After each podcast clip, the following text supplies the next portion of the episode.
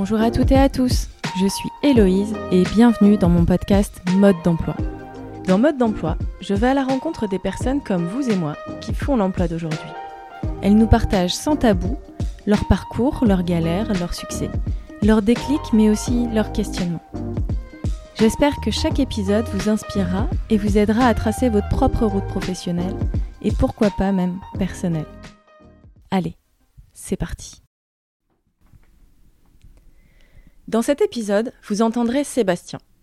Quand on a commencé à parler de l'enregistrement, Seb m'a tout de suite dit on pourra appeler l'épisode Itinéraire d'un décrocheur. Quand il me dit ce titre, je pense qu'il blague, qu'il exagère, comme il le fait assez régulièrement. D'ailleurs, il enchaîne avec un ton sarcastique, ou alors on pourrait aussi appeler l'épisode Le beau gosse du social. Et pourtant, il n'était pas si loin de la réalité, du moins pour la partie décrocheur scolaire. Moi qui connais Sébastien depuis bientôt dix ans, je ne savais pas un quart de ce qu'il nous partage dans cet épisode. Après avoir arrêté ses études à 16 ans et commencé à travailler en tant que livreur pour une entreprise de restauration, Sébastien zigzague sur son chemin de vie pro, se remet en question et avance pas à pas pour tracer sa route et se rapprocher de ses ambitions, de ce qui lui plaît. Dans cet épisode, on a parlé de parcours d'études, des rencontres qui nous bousculent, des enseignements tirés de chaque expérience vécue, de l'importance de se remettre en question et d'essayer de ne rien prendre personnellement. Allez, je laisse place à notre discussion. C'est marrant, ça me stresse à moitié. Ah ouais, non, Alors mais que ça devrait pas. hein. Mais non, non, non, mais ça va revenir naturellement, t'inquiète pas. C'est parce que t'as as tout l'enregistrement, le J'ai la machin. pression, j'ai la pression. Ok. Sébastien, je te connais depuis euh, je ne sais pas combien. Quelques années maintenant. Quel- pas, loin d'une dizaine, je pense. hein. Presque, je pense, euh, une Ouais, dizaine ouais. d'années. En tout cas, on s'est rencontrés euh, sur le. Enfin, sur nos lieux de travail, quoi, Tout à fait. dans le monde du travail, Mais pas les mêmes Et- mondes d'ailleurs. hein. et pas les mêmes mondes, mais du coup, euh, c'est toi qui m'as proposé finalement de témoigner Ouais. ici.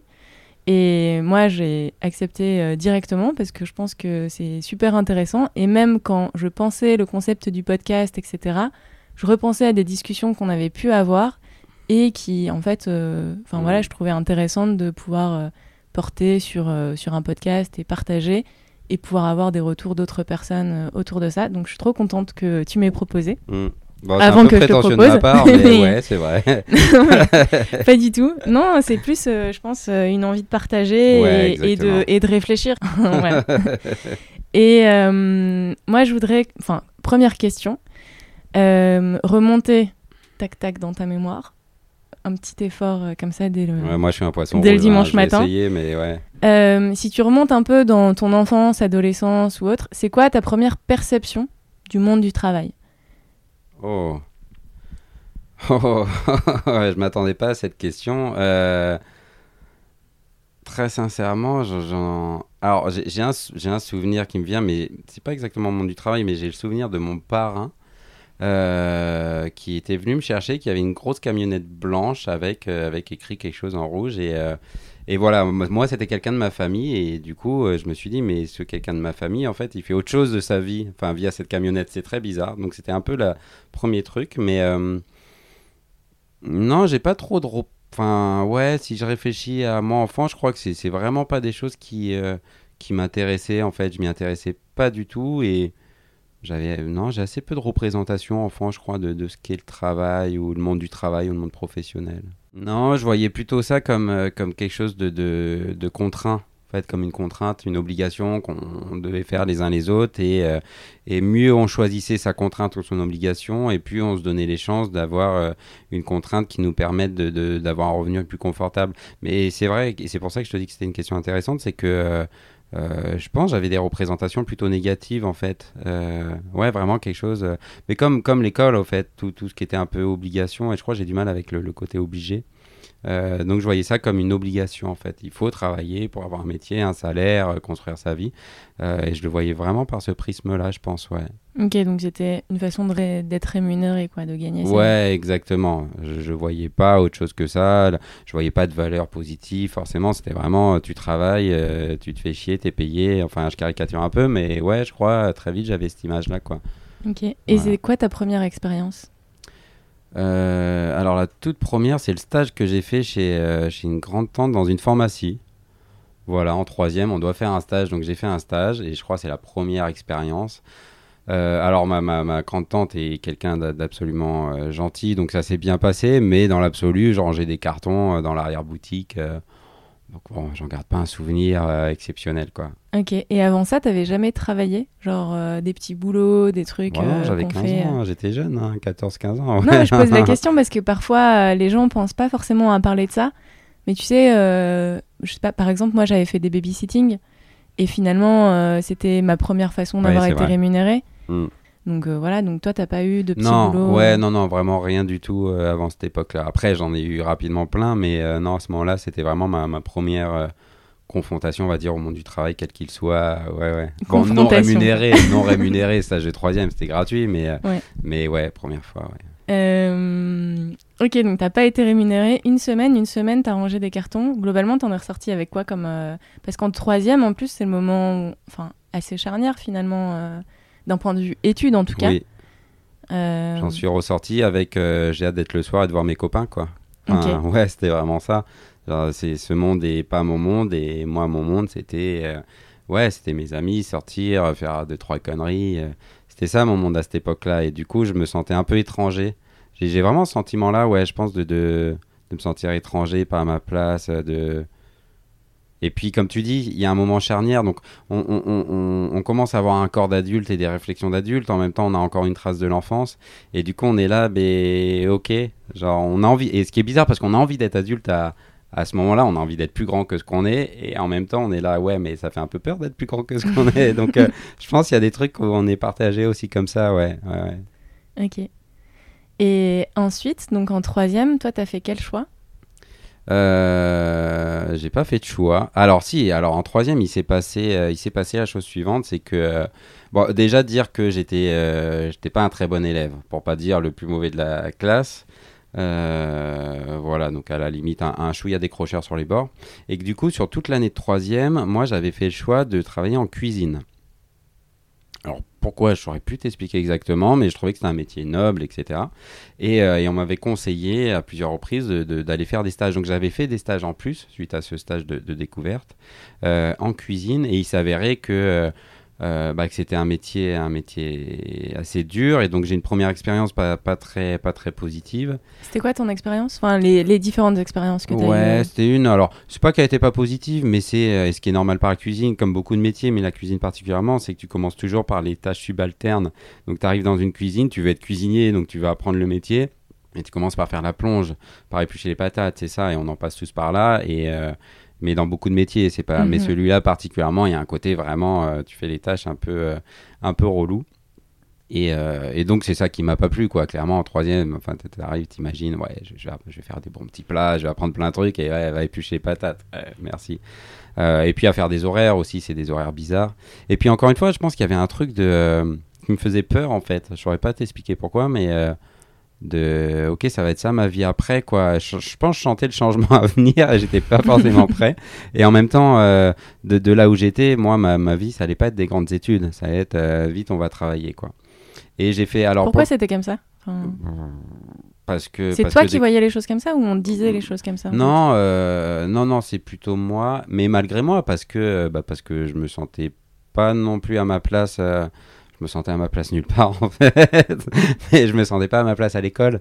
Tu vois j'étais j'étais pas bon euh, le, enfin le seul truc qui me faisait sentir ma place à l'école c'était les récrés. C'était les copains tu vois. J'étais vraiment j'avais une bande de, mm. copains à ce moment-là c'était génial. Mais euh, mais ouais je me sentais pas à ma place. Du coup euh, du coup forcément tu ne dois pas continuer à l'école t'as pas beaucoup de choix quoi. Soit tu vas travailler soit tu fais rien de ta vie.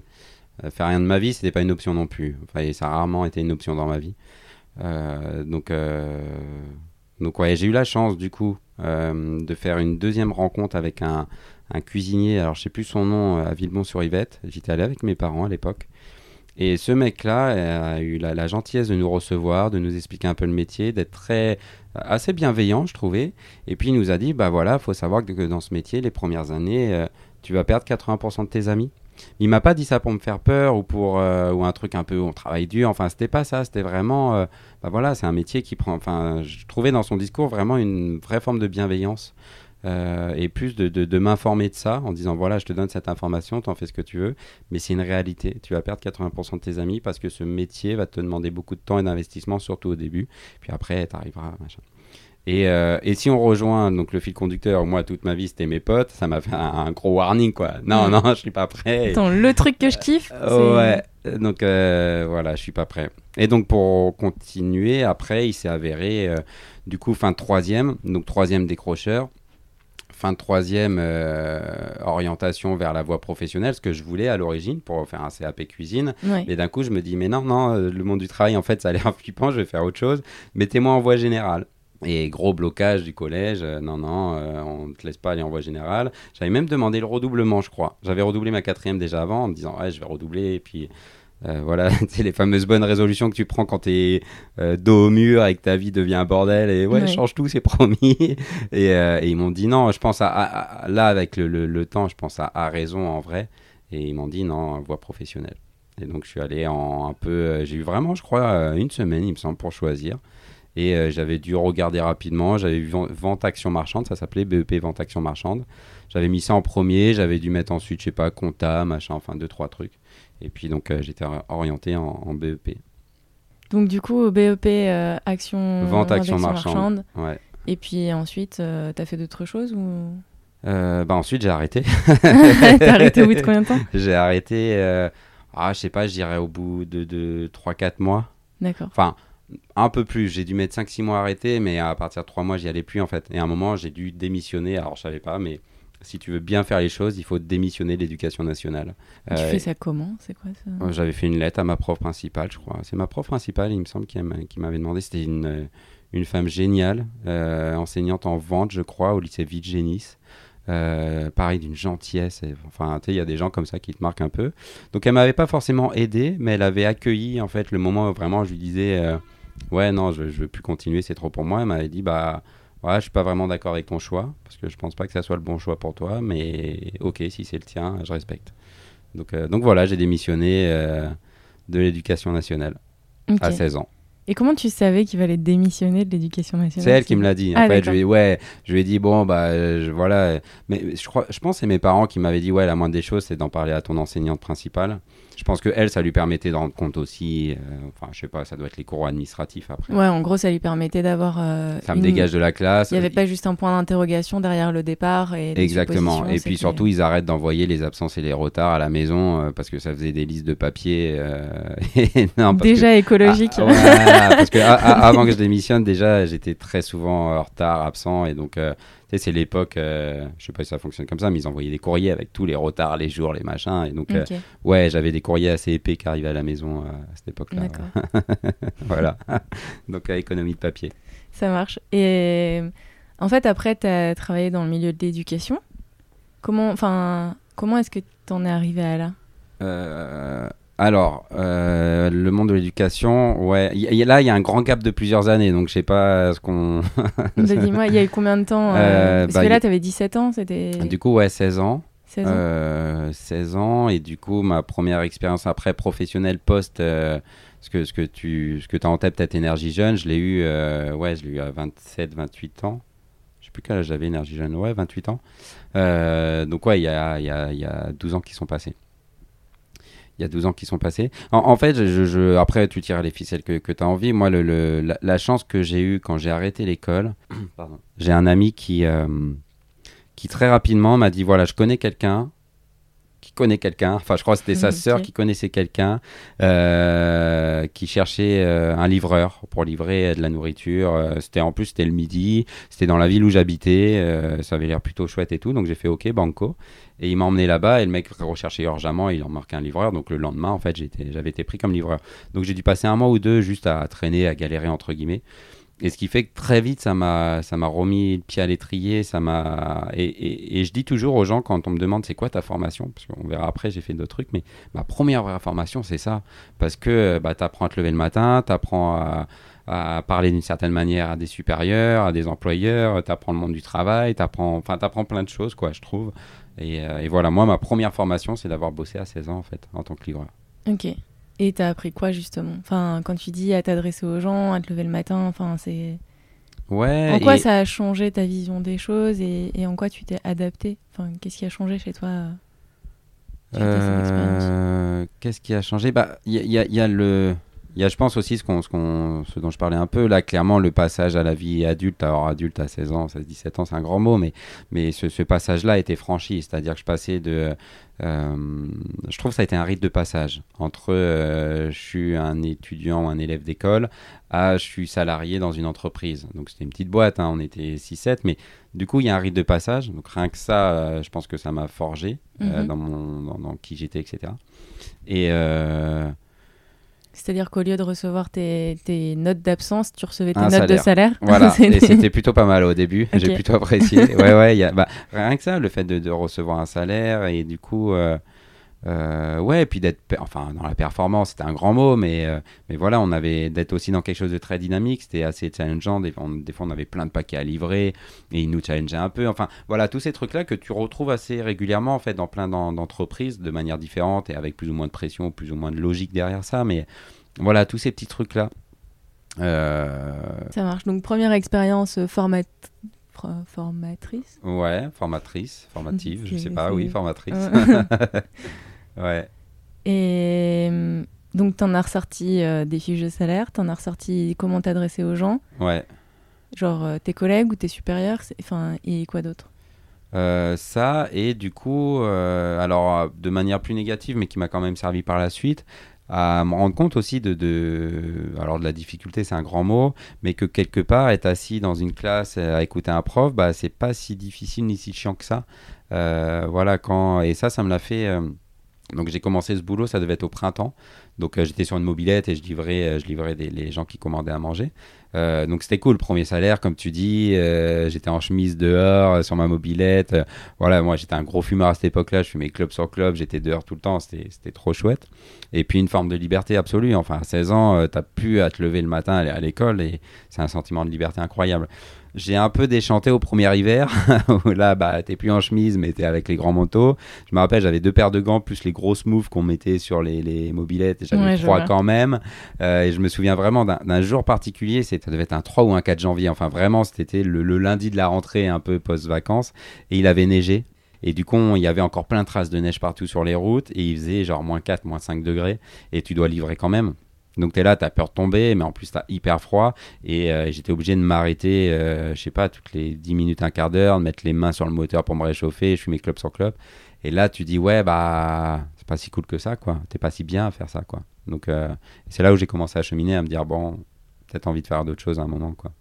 Ok. Et t'as pris ta décision quand et t'as fait quoi? Euh, alors, ça, a été, je pense, que ça a été le fruit du- d'une du- d'une réflexion. Mais donc, il y a eu cet hiver-là déjà. Enfin, c'est plutôt, je parle d'effets marquants, mais je Ouais, pense mais que c'est- ce moment où tu t'es un peu dit, bon, Il y a ça, il y a l'hiver, il y a un autre moment, c'est-à-dire un moment j'en ai eu marre d'être livreur comme ça, je me dis je vais faire autre chose et, euh, et donc on m'a pris comme, euh, comme barman sur un jour ou deux. Et euh, bon pareil ça m'a ça m'a un peu dégoûté quoi, faire la- laver les verres toute la journée, c'était pas c'était pas dingos. Je me sentais un peu perdu, je savais pas quoi faire. Et, et j'ai eu le déclic à un moment où j'ai euh, je sais plus comment ça s'est passé exactement, mais j'étais euh, j'ai travaillé dans le ménage industriel. Donc en fait, j'avais ma voiture, donc c'était 2 deux, deux, trois ans plus tard, bah, Ouais. j'avais 18 ans. Et donc tu as tout dans la voiture, tu as l'aspirateur, le seau, les produits, et tu fais, du, tu fais ce qu'on appelle des chantiers, mais c'est des entreprises, tu vas dans des entreprises, et tu as une heure pour faire le ménage en entier de l'entreprise, tu te barres, tu prends ta voiture, tu vas faire une autre entreprise, et tu enchaînes comme ça toute la journée. Et, euh, et pareil, ça en fait à 18 ans, même si j'ai un grand respect pour les gens qui font ça, bah, c'est pas forcément des métiers très valorisants. Et donc là, j'ai commencé à sentir un vrai décalage entre moi, je faisais ça, alors certes, j'avais mon argent à la fin du mois, et mes amis qui commençaient bah, à avoir le bac, à, à réfléchir à des trucs, à commencer à se mettre dans des, des, des- comment dire, des directions plus constructives, avec plus de choix, plus de possibilités. Là, je me suis dit, ouais, mais non, je peux pas m'enfermer. euh. Euh, donc c'est là où j'ai eu des déclics, et puis j'avais la chance euh, à cette époque d'être avec une copine euh, qui, qui, qui me poussait aussi un peu, et qui m'avait dit, bah voilà, reprends des études, enfin, sans toi de elle, le elle faire. faisait quoi? Elle, elle était, euh, elle était en lycée général. Ok. Donc à l'époque où je l'ai rencontrée, elle devait être en première, je pense. Et elle était en ES de mémoire. Voilà. Et du coup, c'est marrant parce que effectivement, il y avait elle était en plus dans des trajectoires plutôt constructives et euh, il y avait un vrai décalage. Ouais. Et pour, pour, enfin, j'ai une anecdote avec elle, ça, ça a rien à voir, mais c'est peut-être un peu en rapport. Où je me souviens, donc j'avais 18 ans et, euh, et elle m'expliquait ce qu'était le communisme ou le capitalisme. Quoi. J'avais aucune idée. Enfin, pour dire à quel point j'étais pas du tout scolaire, je savais pas du tout ce qu'était le communisme ni le capitalisme. J'avais aucune idée. Donc elle m'a expliqué. J'ai rien compris à son explication, mais, mais voilà. Alors qu'en fait, ça fait partie du bagage à peu près normal d'un élève, tu vois, en lycée, de, de capter à peu près ce qu'est le communisme, le capitalisme, comment ça s'est passé. Staline, Lénine, c'est des noms connus. Bah moi, c'était, ça m'était totalement inconnu ça m'a mis une ça m'a mis une petite baffe mais une baffe d'humilité tu vois en mode je connais pas grand chose à la vie en fait et, et va peut-être un moment ou un autre falloir s'intéresser à des choses tu vois. Euh, ça m'a renvoyé à mon ignorance en fait. Et ça m'a effectivement renvoyé aussi à ce décalage si, si j'évoquais ça c'est plus ouais le décalage entre tes potes qui sont en lycée et j'avais plutôt des potes en lycée général euh, en ES en S euh, voire à l'époque il y avait STT STG enfin les, les filières techno. Et, et puis toi tu es là à faire le ménage dans des entreprises donc tu te sens en décalage, quoi. Oui. Ouais. Ok. Et du coup, qu'est-ce que tu as décidé Là, j'ai décidé de. Alors, ça s'est fait en deux étapes, mais je sais plus pour le coup, là, c'est un peu plus flou pour moi, mais il y a une première étape où, euh, où j'ai décidé de. Euh, oui, parce que, si, c'est ça. La première étape, c'était de me dire, ok, je reprends tout depuis le début et je repars en lycée général, tu vois. Euh, mon idée m'était revenue de de la fin de troisième en me disant bah voilà je vais me donner les moyens j'aurais donc c'était je devais avoir 19 ans donc certes j'aurais Mhm. 3 ans d'écart mais bon s'en fiche et sauf qu'une fois que tu as eu le tampon ne va pas en lycée général, tu ne peux plus aller en lycée général. C'est plus possible. Ah, d'accord. Voilà, j'étais euh, dans une case une porte qui est administrative. fermée, quoi. Porte fermée, pas possible d'aller en lycée général. Euh, ça, c'était la première, euh, le, premier, le premier truc. Et puis le deuxième, alors je sais plus exactement comment ça se posait, mais il y avait le fait que j'étais démissionnaire de l'éducation nationale. Tu es sorti de ta formation initiale, tu ne fais plus partir de ce, ce courant de formation initiale. Donc, tu n'as plus le droit, en fait, d'accéder au lycée. Le lycée, c'est Mm. fait pour les gens qui... normaux. Et donc, je me suis dit euh, que j'allais essayer par correspondance, donc avec le CNED. Ok. Voilà. Et donc j'ai essayé le CNED et, euh, et c'était plus compliqué que prévu. Et euh, enfin, déjà, tout ça, comment est-ce que tu as eu toutes ces infos? Enfin, Euh, alors là, je crois celle-ci, j'en ai une partie au CIO. Donc c'était le, alors le, c'est le conseiller d'information et d'orientation. Mhm. Conseil d'information et d'orientation. Ce que, ce que certains dans, dans- enfin, c'est un rappeur qui a sorti cette phrase, mais j'aime bien, c'est au lieu de les, les appeler les conseillers d'orientation, ils les appellent les conseillers de désorientation. Euh, et je l'ai un peu expérimenté aussi, donc il y, a- il y a du côté vrai là-dedans. Donc euh, voilà, je vais pas, je vais pas jeter l'opprobre sur, sur tous les gens qui font ce métier. Malheureusement, c'est des gens qui sont un peu déconnectés parfois. en tout cas, toi, dans ton expérience. si on voilà, on va circonstancier à mon expérience et, et rendre les choses plus factuelles. Merci de ces précisions. Après, mon expérience semble partagée par d'autres, mais effectivement, on va parler que de mon expérience. Ok. ouais, ouais, ouais. Donc, c'est quand même grâce à lui que tu avais eu euh, Par contre, là, en l'occurrence- euh, de. euh, Ouais, là, il m'avait donné ces infos-là, il m'avait aidé. Donc après, donc j'avais toute la partie où j'ai essayé le CNED, mais clairement, j'ai j'ai pas réussi. Euh, à côté du CNED, donc euh, bah, j'ai toujours après continué à travailler. Le soir, je faisais du babysitting. Et le week-end, je vendais des aquariums et des poissons pour mettre dans les aquariums. Voilà. Euh. C'est à partir de cette époque-là, je crois que j'étais euh, euh, vendeur en conseiller. Alors, c'était quoi? Conseiller en aquariophilie, un truc comme ça. Et, et le soir, babysitting.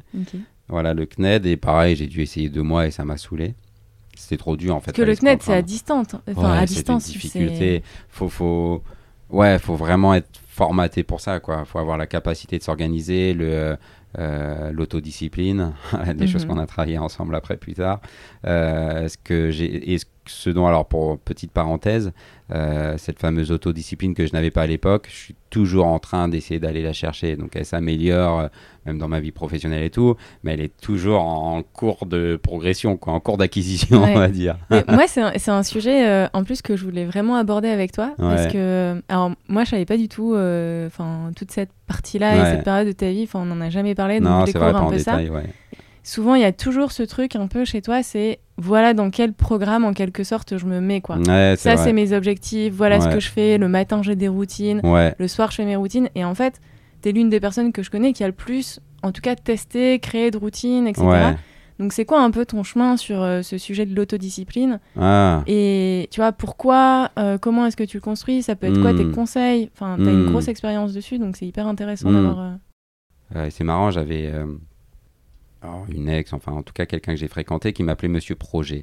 Parce que j'ai toujours des projets, elle m'appelait. Monsieur Projet. Moi je m'en rendais pas compte, tu vois. C'est des gens comme toi ou comme elle qui à un moment me renvoient ça et me font prendre conscience que peut-être, tu vois, tout le monde ne fonctionne pas comme moi je fonctionne. Mais tu sais, des fois, tu mets des années à comprendre que les autres sont différents de toi, tu vois. tu penses que toi, tu es la norme et. Euh, c'est aussi une intention euh, dans ce podcast, en fait, d'entendre d'autres façons de faire, de voir les choses et du coup de se rendre compte de soi-même. que, en quoi on est différent des autres? Ouais, ouais non, non, clairement, clairement. Mais disons, pour répondre à ta question, vraiment celle qui m'a aidé, alors j'ai un peu la chance, moi, je sais pas pourquoi, mais c'est vraiment le sport. Euh, le sport depuis, euh, alors ça fait ouais, peut-être une dizaine d'années que j'essaye, mais avec plus, pas trop de succès. On va dire ça fait 3-4 ans euh, que je me suis appliqué ouais, une, rigueur sportive plus, plus, plus poussée.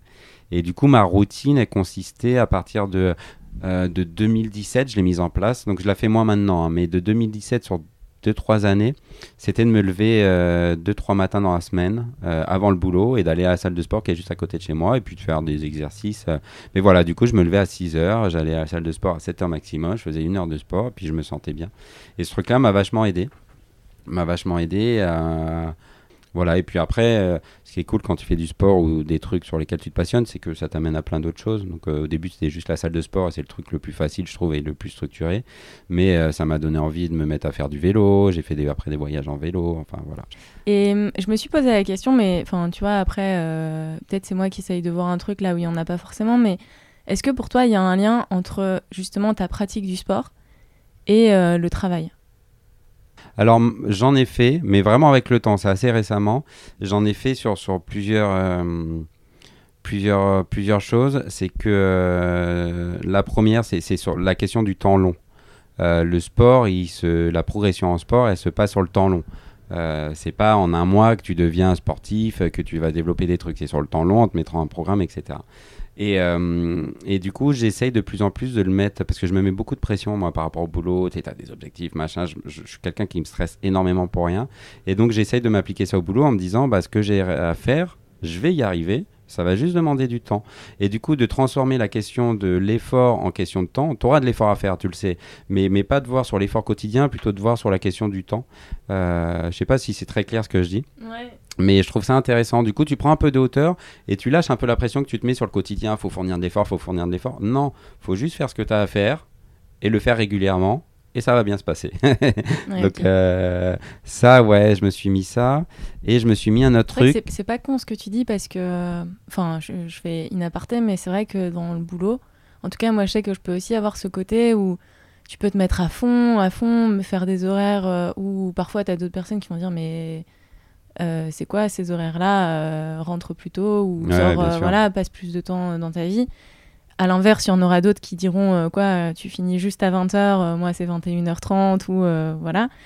Mais, mais en tout cas, ce qui est sûr, c'est qu'à un moment donné, tu peux pas vraiment tenir un rythme hyper intense dans la durée. Ou alors tu peux tenir les horaires, mais tu n'as plus du tout la même intensité de boulot. Hmm. Et tu te crames en fait un peu. Tu n'as plus de créativité ou tu n'as plus de recul. ou et du coup, euh, ouais, c'est vrai que dans le sport, euh, enfin, je sais pas, mais c'est un parallèle que j'avais jamais fait, mais oui, tu te crames si tu vas trop. Ouais, exactement. ouais, ouais. Et puis, tu, tu, si tu te mets trop la pression à dire euh, là, faut que je sois performant. après, ça dépend dans quel sport. Et là, je parle d'un niveau d'amateur, hein, parce qu'au niveau professionnel, on est dans d'autres choses. Mais tu veux progresser dans un sport, en fait, juste fais-le mais fais-le régulièrement et c'est la régularité qui t'amène le progrès. C'est pas c'est pas d'envoyer. Alors si sur le moment il faut sortir les doigts du cul et envoyer un peu comme au boulot, mais voilà, c'est pas en envoyant un maximum le jour J et après tu vois en étant irrégulier que tu vas progresser. C'est vraiment ouais la régularité. Et le deuxième truc alors qui qui qui que j'applique pas encore suffisamment au boulot, mais que, que j'ai en tête et qu'il va me falloir appliquer, c'est le côté. Après, ça, je sais pas si c'est mon fonctionnement propre, tu me diras si toi t'es pareil, mais euh, euh, j'ai vachement de mal à me mettre au travail. Vraiment, je fais partie des personnes qui ont beaucoup de difficultés. Et, euh, et c'était il y a, du coup, il y a deux ans, j'ai traversé les Grandes Alpes à vélo. Donc, je suis parti du lac Clément et je suis allé à Menton en traversant 21 cols. C'était difficile. je c'était vraiment dur. J'avais mes sacoches. En plus, c'est pas en vélo de course ultra léger. Hein. C'est avec un Riverside VTT de 12 kilos, mes sacoches qui faisaient, je sais pas, 15 kilos. Et allez, on se lève tous les matins, on dort en tente et on avance. Et en fait, les matins étaient extrêmement difficiles. Pas forcément le lever, mais les premiers coups de pédale, mais c'était l'horreur. Et en fait, au-delà du coup de pédale qui est l'horreur, c'est mentalement, c'est difficile. C'est-à-dire que tu, tu, as ta petite voix intérieure qui dit, mais pourquoi tu fais ça, mais machin, mais arrête, mais fais une pause, tu vois. Et en fait, tu pédales, tu pédales, et au bout d'un moment, ton, je sais pas si c'est le rythme du vélo ou ça, ça s'envole. tout seul, et t'es là, t'es ok, je suis bien. Je suis dans mon effort, c'est un peu difficile, où tu mets de la musique, et ton esprit, en fait, s'apaise. C'est quasiment méditatif, enfin, un peu comme la méditation, mais sauf que Mhm. par le corps, c'est plus facile d'y accéder. T'as rien à faire, juste à pédaler, et ça va arriver. Et après, en fait, t'arrives à faire des trucs, et t'arrives à, à, du coup, à pédaler pendant des heures et des heures, là où les cinq premières minutes, c'est un enfer absolu. Et donc, mon, mon idée, c'était, et ce que j'arrive à faire des fois certains jours, c'est les matins où j'ai du mal, pas à me forcer, mais à me dire, bah, continue à travailler, va pas voir tes, tes- ton téléphone, ton machin, continue à travailler. Et en fait, à un moment, tu rentres dans ton travail, et après, bah, ça roule tout seul, quoi. Voilà. Donc ça, c'est aussi un parallèle, ouais. Ah, et fais. toi, tu l'as fait avec. Enfin, tu l'as fait consciemment dans le travail euh, suite au sport, juste avant Ouais. à- Ouais. Moi, j'avais jamais fait le lien, mais en tout cas, c'est quelque chose que je m'applique vraiment aujourd'hui. Ouais. Je me fais des, des, des slots, en fait, un peu de 45 minutes de travail. Hmm.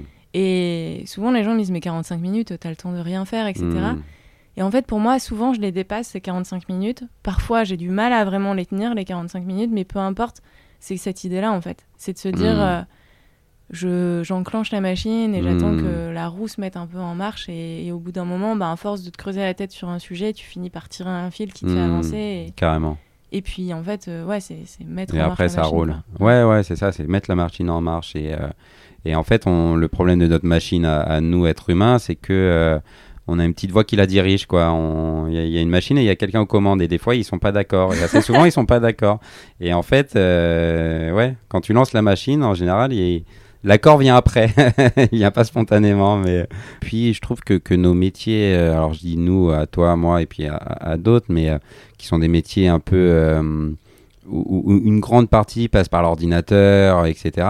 Bah, c'est difficile justement de mettre la machine corps en route pour que ton cerveau suive, parce que ta machine, c'est juste tes doigts qui tapent, enfin je caricature, mais c'est juste des, des doigts qui tapent sur un clavier. Donc il y a aussi une nouvelle manière de travailler de l'être humain qui, n'était pas vrai avant. Alors je dis pas qu'aller au champ, c'est plus facile, hein, mais, mais quand tu vas au champ, bah, bah, ton corps, il se met en route, et après, bah, tu n'as plus à réfléchir, tu as à faire les trucs. Donc le, le niveau de fatigabilité qu'on a est quand même plus cool dans les bureaux, Mhm. mais la mise au travail est pas si évidente que ça, je trouve. Tu es derrière un ordinateur, tu as un écran, et tu dois répondre à des gens, mais en fait, ils n'existent pas, ces gens, sur ton ordinateur, tu vois. Donc il y a un truc un peu aussi comme ça, difficile. Ouais. Justement, en revenant au travail, euh, Mhm. est-ce que euh, on peut revenir à euh, ton travail Enfin, nous, on s'est rencontrés, je pense que c'était ton premier travail après les études. Ouais. Est-ce que tu peux dire rapidement ce que tu as fait comme étude, du coup, Oui. ensuite, là, du CNED à, Ouais. à- ensuite, rapidement, et puis Ok. réen- réembrayer Ouais, euh, là-dessus. sur le boulot. Euh, très rapidement, donc NED, euh, ça fonctionne pas. Je pars ensuite en BEP Vente Action Marchande. Là, ça fonctionne bien. Vente Euh, action marchande, du coup, donc c'était le même que j'avais fait, ouais. mais que je refais parce que du coup, bah, je savais toujours pas quoi faire. Mhm. Et en fait, je voulais juste un BEP. Donc j'ai fait ça et euh, là il s'est passé un phénomène assez marrant et je l'ai toujours mis sur le fait de l'âge. Euh, c'est que je suis passé de dernière classe en troisième à la première classe en BEP et j'étais un peu vu d'ailleurs euh, comme l'intello entre guillemets. Alors que je me considère pas du tout comme un intello, mais voilà je me suis retrouvé dans cette position et du coup les enseignants au bout de deux ans de BEP m'ont dit ben non faut pas t'arrêter là, fais au moins un bac pro. Et donc j'ai écouté leurs conseils, je suis allé en bac pro commerce. J'ai fait en deux ans. Et là, pareil, euh, bon élève, première classe. J'ai fini premier de, de promo du lycée, machin, etc. Ça fait bizarre, tu vois. Et après le bac, du coup, après le bac pro, ce qu'on nous dit pendant un bac pro, c'est euh, bah, soit vous arrêtez, la voie professionnelle, c'est fait pour bosser, soit vous, euh, vous allez en, en BTS. Bon, BTS, ça me disait rien. Et puis, même si j'étais en réussite, voilà, je ne me sentais pas heureux non plus à l'école. Et donc j'ai décidé d'arrêter. Donc j'étais à cette époque-là, le week-end, je continuais à être euh, conseiller en aquariophilie. Mhm. Euh, je faisais ça les vacances et les week-ends. Et il s'est passé que euh, j'étais dans un centre commercial qui s'appelle Villebon 2, si certains connaissent, et que euh, voisin, euh, enfin presque voisin de, de là où je travaillais, qui s'appelait Animalis, il y avait euh, une chaîne euh, de magasins qui vendaient des, des lumières qui s'appelait Caria Luminaire. Et en fait, je connaissais quelqu'un là-bas qui m'a conseillé auprès de son responsable. Et dès mon bac pro en 2008, j'ai donc euh, démissionné de Animalis vu que j'étais en CDI. Et je suis allé chez Caria Luminaire en CDI, vendre des lumières. Ok. Voilà. J'ai pété un boulon parce que tu es dans un immense magasin. euh, tu sais, c'est des trucs hyper haut de plafond, un peu industriel où tu as plein de lampes artificielles et tu vois trois clients à la journée. Et tu es là, euh, ouais, non, je suis pas sûr non plus. Et, euh, et donc, je me suis dit merde. Et là, pareil, j'ai eu un, double phénomène de deux personnes que j'ai rencontrées à ce moment-là un ami et puis quelqu'un d'autre, et qui m'ont dit mais, mais poursuis tes études, enfin, t'as, t'as, donc on était septembre-octobre 2008, tu vois, je venais d'avoir mon bac en juin 2008, j'étais là, ok, j'arrête, et ils m'ont dit non, non, vas-y, continue. Et donc, et c'est là où je vais revenir au conseil des orientations. Je me suis dit, why not? Pourquoi pas? BTS J'ai peut-être fait une erreur, peut-être je devrais y aller. Je suis allé au CIO. Et là, ils m'ont dit, non, non, tout est fermé. Plus d'inscriptions possibles. Peut-être il y a des BTS qui commencent en janvier. On va monter le dossier. Mais c'est pas facile, machin. Enfin, grosso modo, le mec, mais il a vraiment essayé de m'aider. Hein, je voyais. Il, s'en foutait pas. Mais ses conseils étaient un peu, un peu bateau. Mais du coup, parce que c'était quoi T'étais en novembre ou en décembre J'étais un an, c'était fin septembre. Ah un truc genre fin septembre. voilà, donc tout est fermé. Et tu sais, euh, je sais pas comment ça fonctionne maintenant, mais avant, quand tu passais le bac, il fallait t'inscrire sur un truc, euh, un portail qui te permettait de t'inscrire euh, dans les formations supérieures, tu vois. Et j'avais pas fait ce truc-là. Et, et, du coup, je voyais quelqu'un à ce moment-là qui. qui donc, je voyais un psy à ce moment-là pour plein de raisons. Et, euh, et, du coup, ce mec-là, je lui en parle. Et donc, j'ai d'abord un ami qui me dit, cet ami qui me dit, ouais, continue, qui me motive. Euh, voilà, donc super rencontre. Et vraiment, tu sais, les gens qui croient en toi plus que tu crois en toi-même, tu mhm. vois, et qui sont, tu as juste envie de, de, croire autant en toi que croire en toi. Donc, c'était un peu ce genre d'amis. J'ai fait, ok, trop bien. Je suis reparti de cette discussion avec des, des, des étoiles dans les yeux, en mode, putain, je peux devenir quelqu'un. Et, euh, et, donc, après, le, le, psy que je voyais m'avait dit à ce moment-là, euh, non, mais si, vous pouvez aller à la fac. La fac C'est quoi ce truc obscur Et euh, il fait, bah allez, vous avez juste à vous pointer à un secrétariat, vous avez un bac, c'est un bac pro, mais c'est un bac. Vous avez juste à demander un courrier, un truc d'inscription, vous vous inscrivez, ils vous prennent, basta. Vous n'avez même pas à négocier. J'étais sûr, Coco Il me fait, ouais, ouais. Et donc, je me suis inscrit en histoire. en licence d'histoire euh, grâce à ces rencontres et, et, puis voilà du fait d'avoir envie de faire, faire quelque chose et donc histoire, ça m'a plu. Euh, j'ai eu ma première année. La deuxième année, c'était quand même plus difficile. J'ai redoublé. Et là, je me suis posé la question sur ce que je voulais faire. Et histoire, pour la faire très courte, tu finis prof d'histoire ou journaliste après si tu fais une école. Mais ça t'amène pas concrètement à, des métiers. Et donc, j'ai cherché un peu et je suis tombé sur un truc qui s'appelait euh, un master en sciences de l'éducation euh, sur de c'était de l'ingénierie de l'aide spécialisée à la personne et là ça a fait tilt pour moi ça a fait tilt sur deux choses c'est que ça formait des professionnels sur des, euh, des métiers type euh, chef de projet dans le social ou le médico-social. Et ça m'a fait tilt parce qu'il y avait deux trucs. Il y avait le truc, ok, ça va être dans des métiers qui, pour moi, à l'époque, sont générateurs de sens. Ça a du sens d'aider les autres. Ce que je mettais derrière le sens, aujourd'hui, j'ai changé, mais à l'époque, c'était ça. Et le deuxième truc, c'était euh, chef de projet. Donc, euh, le côté ambition, euh, faire un truc à responsabilité et tout, c'est quand même cool, chef de projet ou tu mhm. vois, chef de service. Et donc, bingo, j'ai fait ça et je suis parti en L3 sciences de l'éducation pour pouvoir après faire ce master-là. Et là, ça a été passionnant, quoi. Parce que, grosso modo, les sciences de l'éducation, même si on reste sur des trucs très académiques, mais on fait énormément de sociaux, de philosophie, de, de psychologie, tout rattaché à l'éducation et tout extrêmement concret voire même critique sur le système éducatif, sur, euh, sur euh, comment on génère des inégalités, sur tout ça. Et j'ai fait, waouh, mais c'est trop passionnant, quoi. Même des études qui, qui m'expliquaient pourquoi moi-même j'avais décroché et qu'il y a d'autres décrocheurs. Et que, enfin, du coup, c'était vraiment beaucoup de cours. Enfin, ouais, c'était passionnant. Voilà, et en plus pendant ce temps-là, j'étais à côté assistant d'éducation en collège, donc pion. Et donc euh, je pouvais faire des liens en plus entre les cours, et donc voilà, passionnant. Et donc après, j'ai embrayé Master 1, Master 2. Et pour revenir, et on va boucler la boucle, en Master 2, on devait faire soit un stage, soit un contrat pro, soit bon bref. Et, euh, euh, mais bon, j'ai fait un stage dans une association que tu connais bien qui s'appelle Énergie Jeune. Et tu avais quel âge du coup 28, 28 j'irais 28. Ça devait être ouais, 2013, 2014. Bon, par là, 29 mhm. ou 27, mais j'irais 28. Et, euh, et, il s'est passé la chose suivante, c'est que du coup, euh, et on parlera peut-être après d'énergie jeune, mais été pris en stage pour un stage de six mois, et en fait, euh, on devait faire trois mois minimum pour ma formation, et au bout de trois mois, il s'est passé que mes employeurs de l'époque ont trouvé que, que voilà, j'avais un bon profil, et une personne partait de cette association, une responsable, une cadre de l'association, et en fait, ils m'ont proposé le poste. Euh, un poste de cadre, donc c'était responsable des relations avec les, établissements scolaires. Et du coup, on a cassé mon. Est-ce qu'à ce stade, on peut expliquer euh, vite fait ce que c'est euh, énergie jeune? Parce que j'ai l'impression qu'on va sur le sujet et c'est important de savoir ouais, bien sûr. Tu veux l'expliquer ou j'explique? Bah, Si tu veux, je peux l'expliquer. Tu me corriges si je dis des, bêtises, mais globalement, énergie jeune, c'est une association hmm. qui forme les personnes à la persévérance scolaire au collège. Tout à fait Et donc, il y a des programmes qui sont montés, qui sont animés par euh, des bénévoles et des personnes de l'association. Hmm. Et euh, donc, toi, ton métier à ce moment-là, quand tu dis euh, responsable collège, c'est qu'en fait, tu étais en relation avec les collèges Hmm. pour faire connaître l'association. Exactement. Et pour les, pour les collèges qui étaient déjà avec les programmes Énergie Jeune qui étaient Mm. mis en place dans, leur- dans leur classe de collège, Ouais, finalement, tu faisais la relation avec eux pour savoir comment ça se passait. Mettre en place des actions euh, XY, planifier les sessions, etc. Exactement, c'est exactement ça, de faire les bilans, de programmer tout ça après pour, euh, pour après permettre euh, aux, aux personnes d'aller dans les collèges. Ouais, c'est exactement ça, vraiment euh, tous les aspects de la relation avec les établissements scolaires et avec un côté un peu, alors pas commercial, on va pas dire ça comme ça, mais plutôt, euh, si on le compare au monde associatif chargé de développement, effectivement, contacter des collèges pour leur présenter nos programmes et, et pour les inciter à les mettre en place. Et donc, dans des collèges de, à l'époque, c'était des, des ZEP, de zones d'éducation prioritaire. Donc euh, voilà, principalement dans les collèges Mhm. difficiles. Quoi. Ok, donc il y a ce poste qui s'ouvre à la fin de ton stage. Et toi, Même pas euh, pendant mon ah, stage. c'était pendant ouais, ton et stage. du ok. coup, on a, cassé, on a cassé mon contrat de stage. on a que- cassé mon Ouais, on contrat. l'a cassé, mais, euh, mais de manière conforme, vu que j'avais déjà fait mes trois mois.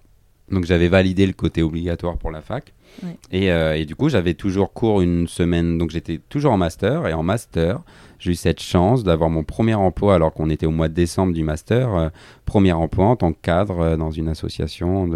Donc tu vois, été, euh, quand on m'a proposé, et je pense maintenant, enfin même je le savais à l'époque, mais j'ai- choisi ce truc un peu par, par orgueil tu vois, de, pas par orgueil, mais par ok, bah il se passe ce que j'avais prévu qu'il se passe, c'est-à-dire que, que je finis par avoir un poste à responsabilité alors que j'ai même pas fini mon, mes études, tu vois. Mais en fait, ça m'intéresse aussi parce que, enfin, finalement, est-ce qu'il n'y avait pas quelque chose de l'ordre du titre? Enfin, Ah, du- totalement, mais oui à 100%. Oui, du titre et de la. Et c'est con parce qu'aujourd'hui, j'en ai strictement mais plus rien à faire.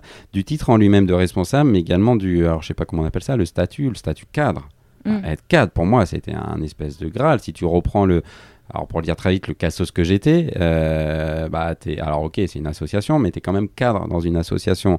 Euh, avoir une carte de visite, c'est un truc con, mais tu vois, euh, quand j'ai eu ma première carte de visite marquée responsable, je me suis dit, eh ouais, mais je suis devenu Dieu, tu vois. Alors que non, j'étais juste un petit T'as fait la tournée des potes et t'as fait regarder. Ah, mais ouais, mais con- concrètement, il y avait un peu un truc comme ça. J'avais toujours des cartes de visite. Je m'en, re- je m'en souviens, j'avais des cartes de visite dans, dans, dans mon portefeuille. J'étais extrêmement fier quand je parlais à des gens de leur dire bah voilà, euh, tiens, prends ma carte. Euh, Ouais, il y avait ce truc. J'ai beaucoup changé depuis là-dessus. Mais ouais, ouais. Et clairement, pour répondre à ta question, oui, oui. J'en avais un peu conscience au moment même, mais je l'ai su bien après parce que. Peut-être on y viendra après, mais j'étais pas forcément totalement en raccord avec, euh, même si Énergie Jeune font des trucs euh, formidables et, voilà, il y a, des- très belles choses qui s'y passent. Un peu plus d'humilité et un peu plus de, travail, euh, tu vois, même de terrain, construire des partenariats locaux, m'aurait permis de plus m'y retrouver, moi. Ceci dit, enfin, encore une fois, c'est vraiment pas à jeter ce que fait Énergie Jeune.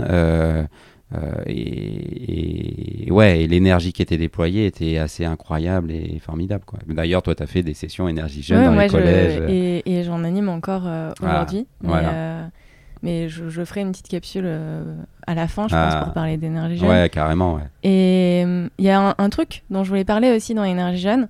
Quand nous, on s'est connus, tu travaillais en binôme, en fait. Donc là, tu disais, il Oui. y a un poste qui a été ouvert. ouais. Euh, mais tu travaillais en binôme. Alors, je sais pas quand est-ce qu'elle est arrivée. Donc, ton binôme, c'était fait- Elodie. Parce que moi, je voulais aussi parler ouais, de ce binôme, en fait. Parce que, Ouais. enfin, en tout cas, euh, moi, je voyais de l'extérieur. hein. J'étais bénévole pour l'association, mais je travaillais Ouais. pas euh, pour vous. Donc, je voyais aussi un peu de l'extérieur, puisqu'on partageait les locaux. Oui. Et je sais que avec Elodie, à chaque fois, c'était mon binôme, comment on fonctionne. Et il y avait une vraie force, en fait, de Ah ça. oui. Et du coup, ça m'intéresse beaucoup. Enfin, comment comment est-ce que ça s'est construit et qu'est-ce que ça t'a apporté, même toi, Ouais. dans, dans ce poste-là, quoi?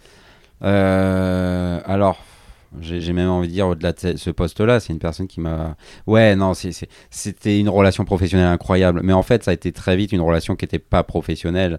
Euh, alors, il s'est rien passé, hein, mais, mais perso, dans le sens où, euh, où on était un soutien l'un pour l'autre, incroyable. On était. On est devenus quasiment très rapidement euh, deux potes, quoi, en fait, et par la suite, euh, deux meilleurs, enfin, c'est une de mes meilleures amies, Elodie, euh, et j'espère réciproquement. Mais, donc ouais, c'était vraiment un soutien parce que ce boulot était difficile par plein d'aspects, vraiment. hein, sans...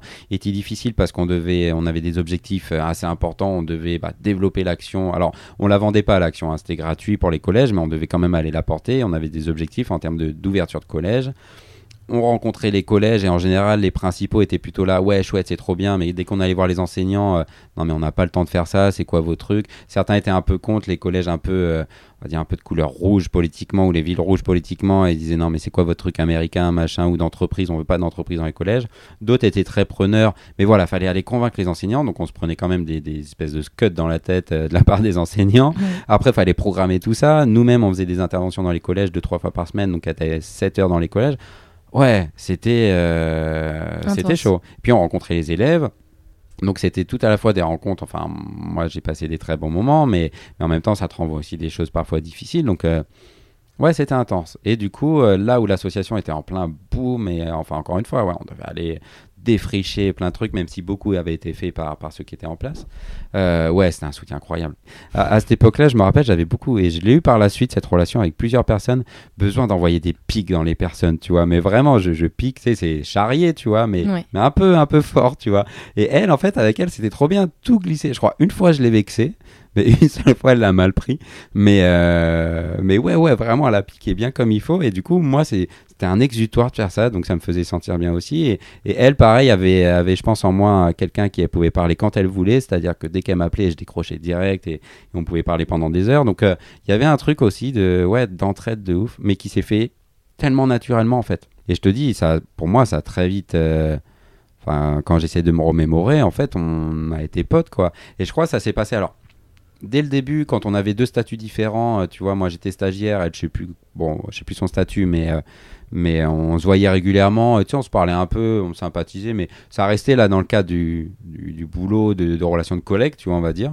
Très sympa, ça se passe bien, mais c'est pas non plus. Euh, et à partir du moment où on a été choisis tous les deux, on s'est fait une première soirée. Euh, je m'en rappelle, elle était en rendez-vous, donc on s'est retrouvés à 20h, on s'est fait une bouffe et on devait séparer les collèges. En fait, tous les collèges d'Île-de-France, on a dû se les prendre comme des portefeuilles, en fait, une file active. On a fait une soirée de boulot, mais c'était pas une soirée de boulot. On a sorti des pizzas, on se marie sur les collèges, puis on est sorti. On avait, effectivement séparé les collèges, mais on avait surtout euh, créé vraiment une relation forte dès le début. Donc, ouais, ouais, c'était.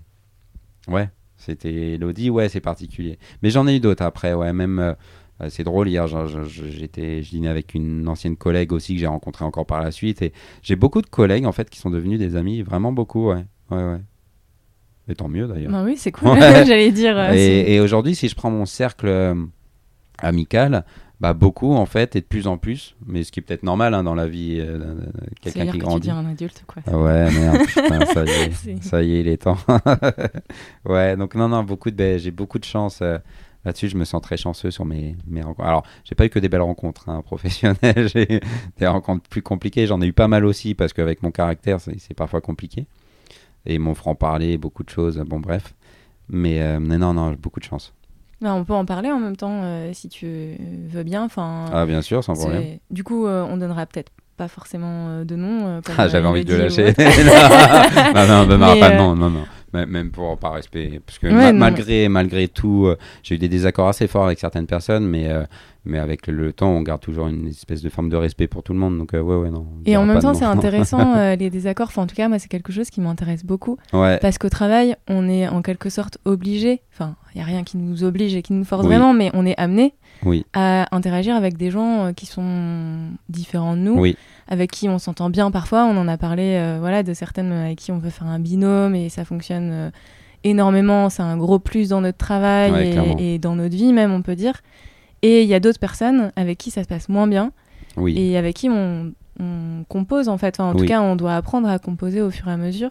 Toi, c'était c'était quoi euh, ces expériences? C'est compliqué, hein pour analyser, il faudrait prendre quasiment chaque situation. Tu vois, pour en faire une synthèse, c'est très compliqué. Mais disons déjà que euh, ma manière de fonctionner est une manière de fonctionner très relationnelle. Donc la relation va me porter, mais la relation va me faire du mal. Enfin, tu vois, je marche un peu à l'affect, il y a un truc comme ça. Euh, donc ce que ça m'a appris déjà, c'est que bah, tout ce côté un peu confrontation, où, où tu vois, t'es pas d'accord ou machin.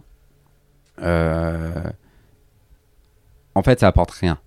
Tu vois, de dire ton désaccord pour un désaccord ou de. Enfin, je sais pas. Tu as, d'autres manières de te positionner. Peut-être, c'est ça que j'ai appris avec le temps. Alors, je sais pas si c'est assez concret, mais de me positionner très différemment. Déjà, me positionner différemment par rapport à moi-même. Euh, de lâcher la pression. Genre, euh, quand je défends une idée, je défends pas ma personne. Tu vois, donc déjà de faire. essayer, et c'est encore en, en, cours de construction, mais de, de de ne pas tout prendre personnellement. Moi, tout était personnel, tu vois. Je dis une idée, t'es pas d'accord, c'est personnel, quoi. En réunion, on échange et il y a un enseignant tu dis, qui dit machin, énergie jeune, j'en veux pas. C'était personnel, tu vois. Alors c'était toi, en fait, dont tu voulais pas. C'était je veux. bah ouais, ce, que, ce que moi je vends, t'en veux pas. Donc ouais, c'est moi qui vends pas assez. Enfin bon, bref, tout était personnel. Donc je pense un truc et sur lequel j'ai encore du progrès à faire, mais j'ai quand même beaucoup progressé, c'est de pas rendre les choses personnelles.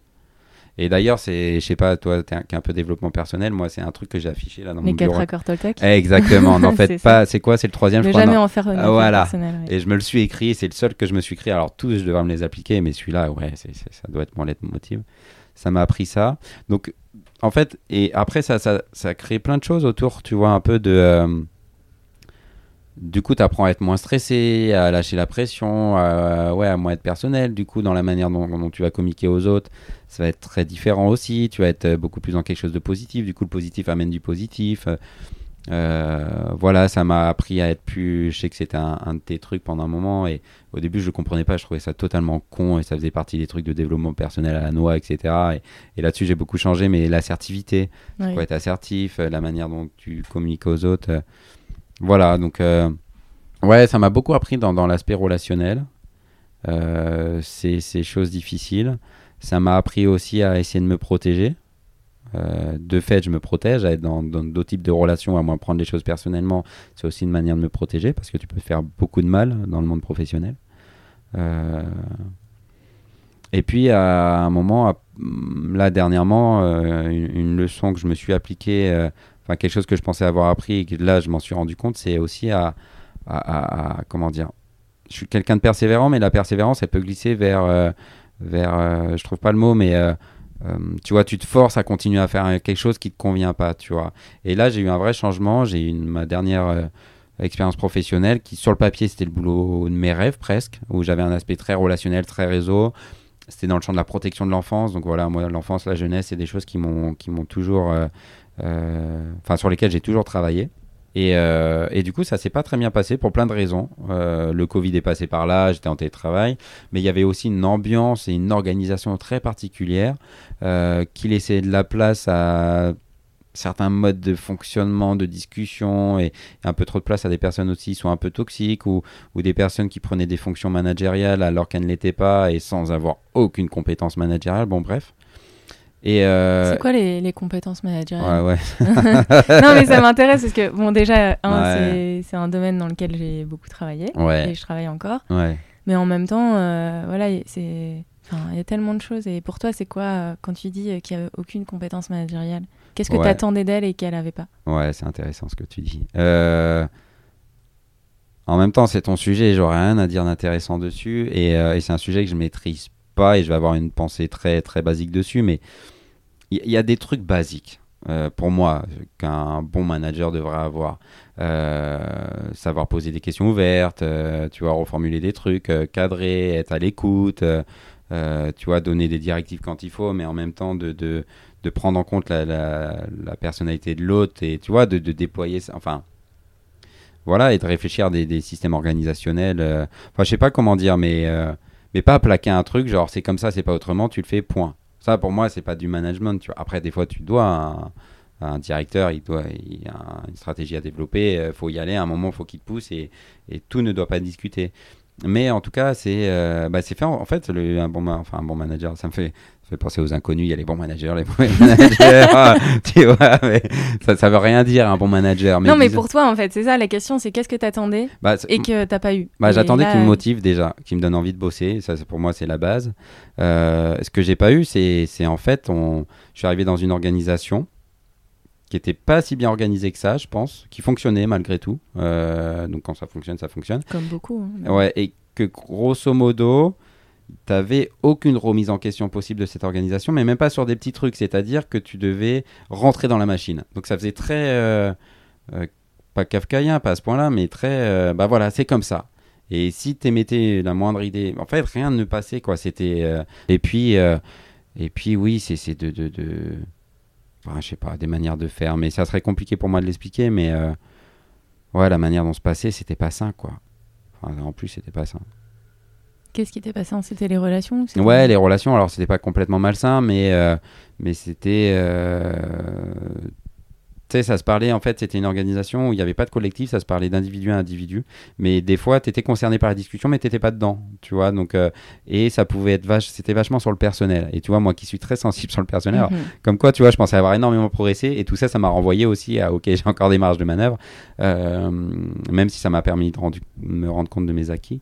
C'était très personnel. C'était euh, c'est Sébastien qui fait ci, qui fait ça. C'est pas genre ouais le poste ou là ça nécessiterait deux. Non, c'était tout était rendu personnel. Et donc si ça se passait mal, c'est parce que euh, c'est moi qui travaille pas bien. C'est pas parce que euh, fallait qu'on remette à plat le process, la méthode, tu vois. Donc ça pareil pour moi, c'est enfin en deux, enfin bon bref c'est des trucs que, que je comprends pas que ça existe encore quoi. Ok. Voilà.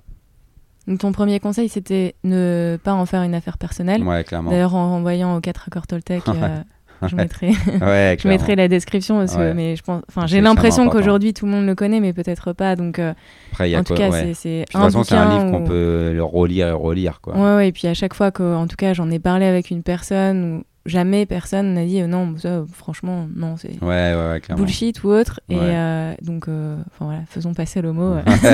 mais jamais en faire une affaire personnelle. Est-ce que tu en as d'autres, des techniques ou des astuces ou des choses que tu as développées pour composer? T'a- T'aimais bien ce terme, alors je le reprends. Composer avec les personnes avec qui ça match moins bien. Ouais, je pense. Il y a, y a- alors, t'as pas à le faire avec tout le monde, mais c'est en fait à manager ton manager ou à manager tes supérieurs ou même à manager tes collègues. Et quand je dis manager tes collègues, c'est pas tant de les manager, c'est en fait d'appliquer justement le BA, certains BABA euh, en termes de travail d'un- manager, tu vois, de savoir donner du feedback, euh, poser des questions ouvertes et justement pas imposer ton point de vue comme ce que j'essayais de faire avant.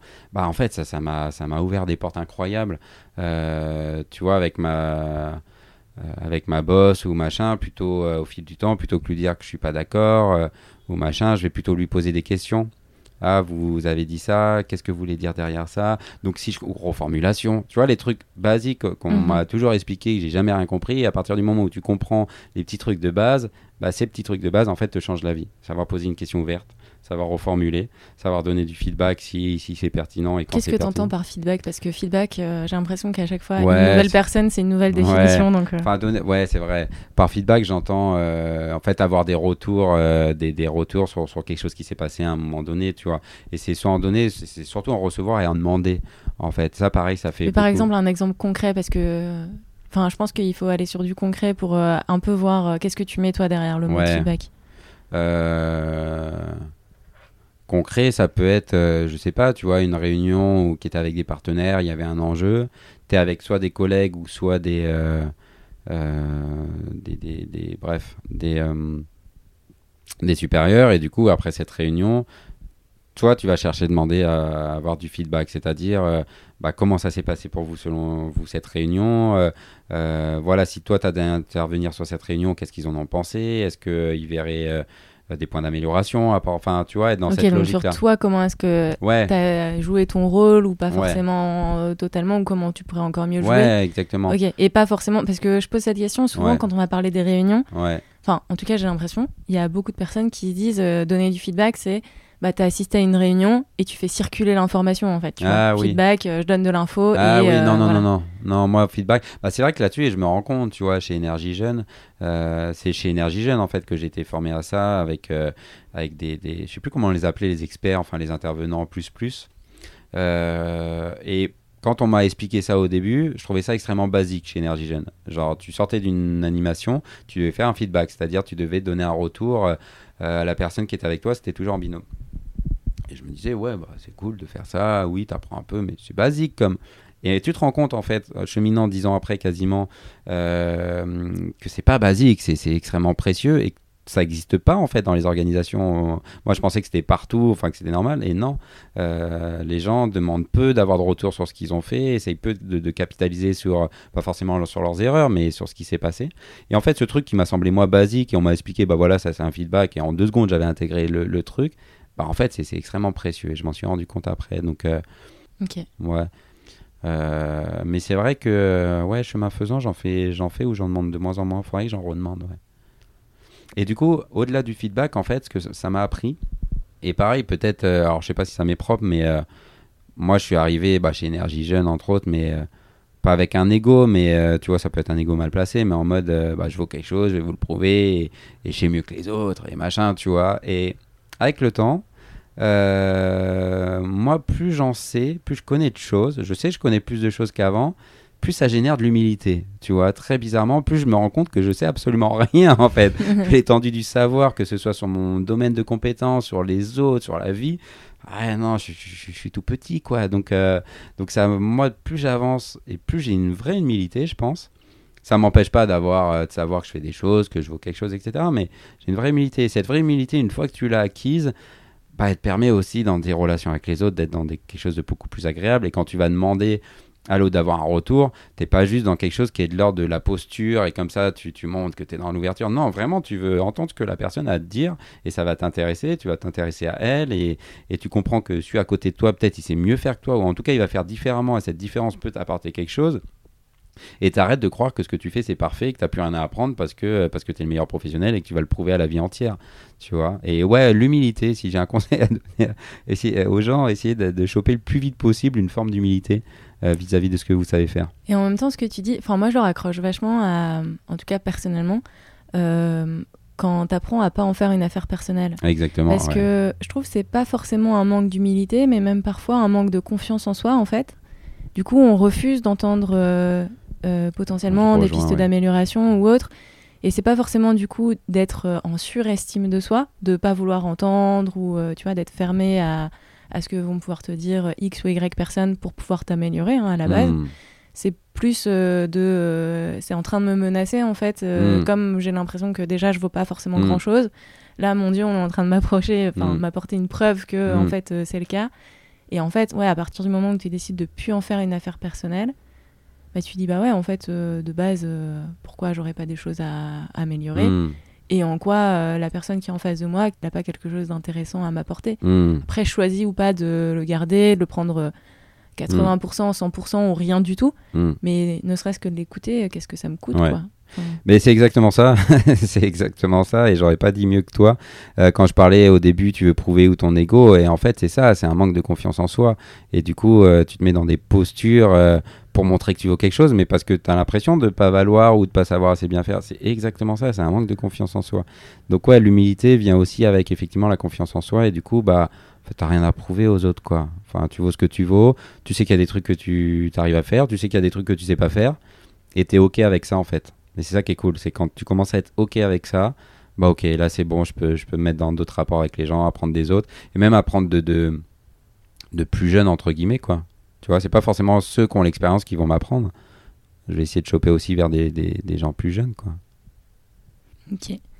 Dans ce podcast, euh, j'essaye aussi d'avoir une espèce de logique, enfin, de transmission. Alors, c'est pas que toi, Sébastien, t'as la vérité avec un grand V si, ou si, que tu peux, toute le, autre dire, tu personne. peux le dire, tu peux le dire. Mais, euh, mais ouais, euh, un petit peu euh, de l'expérience, qu'est-ce que t'en as retiré, etc. Du coup, toi, aujourd'hui, si tu pouvais glisser euh, un petit conseil sur un papier et dans la poche de quelqu'un qui te ressemble étrangement, mais aujourd'hui, tu vois, euh, là en bas, tu vois quelqu'un qui te ressemble un petit peu à toi, à son âge, tu vois, qui a 15 ans, euh, 16 ans. Et c'est quoi le, le conseil ou la petite euh, notice que tu lui mets euh, Oh, c'est tellement dur comme question. ouais. T'as une minute pour me répondre. non, non, non, on prend le temps. de- Alors non, il y a un truc qui m'est venu spontanément. C'est bateau, hein, mais euh, c'est croire en toi. Enfin, vraiment, de croire en soi, je pense que c'est... Ça veut dire quoi croire en toi? Parce que je pense que quand t'as 14 ans, tu comprends pas forcément Non, ce je veut sais. dire. Non, mais je sais. Et c'est le problème, c'est que c'est toujours le problème de donner des conseils rétrospectivement. C'est que ce que je sais aujourd'hui, je le sais du fait d'avoir vécu ce que j'ai vécu. Et que du coup, euh, limite, le conseil que j'aurais envie de donner, c'est aussi vis ce que tu as à vivre. Enfin, c'est bête aussi, mais c'est tu vas te faire ton propre truc. Non, croire en toi, c'est de... Faut- je pense qu'il qu'il- il y, a- une ligne de crête à trouver qui est pas évidente et qui rejoint un peu tout ce qu'on s'est dit euh, et qui, je pense, me correspond bien aussi. Et cette ligne de crête, c'est un peu genre euh, écoute les autres et apprends des autres. Et en même temps, n'écoute personne, sois buté et avance vers là où tu veux avancer, tu vois. Et il faut trouver cette ligne de crête, elle n'est pas évidente, et c'est vraiment le conseil que j'aurais à, à donner. C'est en même temps, essaye de capter des infos, de comprendre comment les choses marchent, comment les autres marchent, etc., de, les retours, les feedbacks qu'ils peuvent te donner. Et en même temps, parfois, de temps en temps, souvent, j'en sais rien, n'écoute pas les autres avance et soit buté sur ton idée si tu as une idée, un projet, etc. Soit buté, même si les autres ils disent que c'est de la merde, etc. Soit buté, vas-y. Et c'est une ligne de crête et je sais bien l'ambivalence hein, dans ce que je dis entre les deux. Et cette ligne de crête, si tu arrives à la choper un moment, et c'est quand tu arrives à la choper que je trouve que tu arrives à faire les plus beaux projets. quoi. Ok, un peu comme un équilibre. quoi. exactement. Merci Sébastien. Merci Héloïse. Trop cool.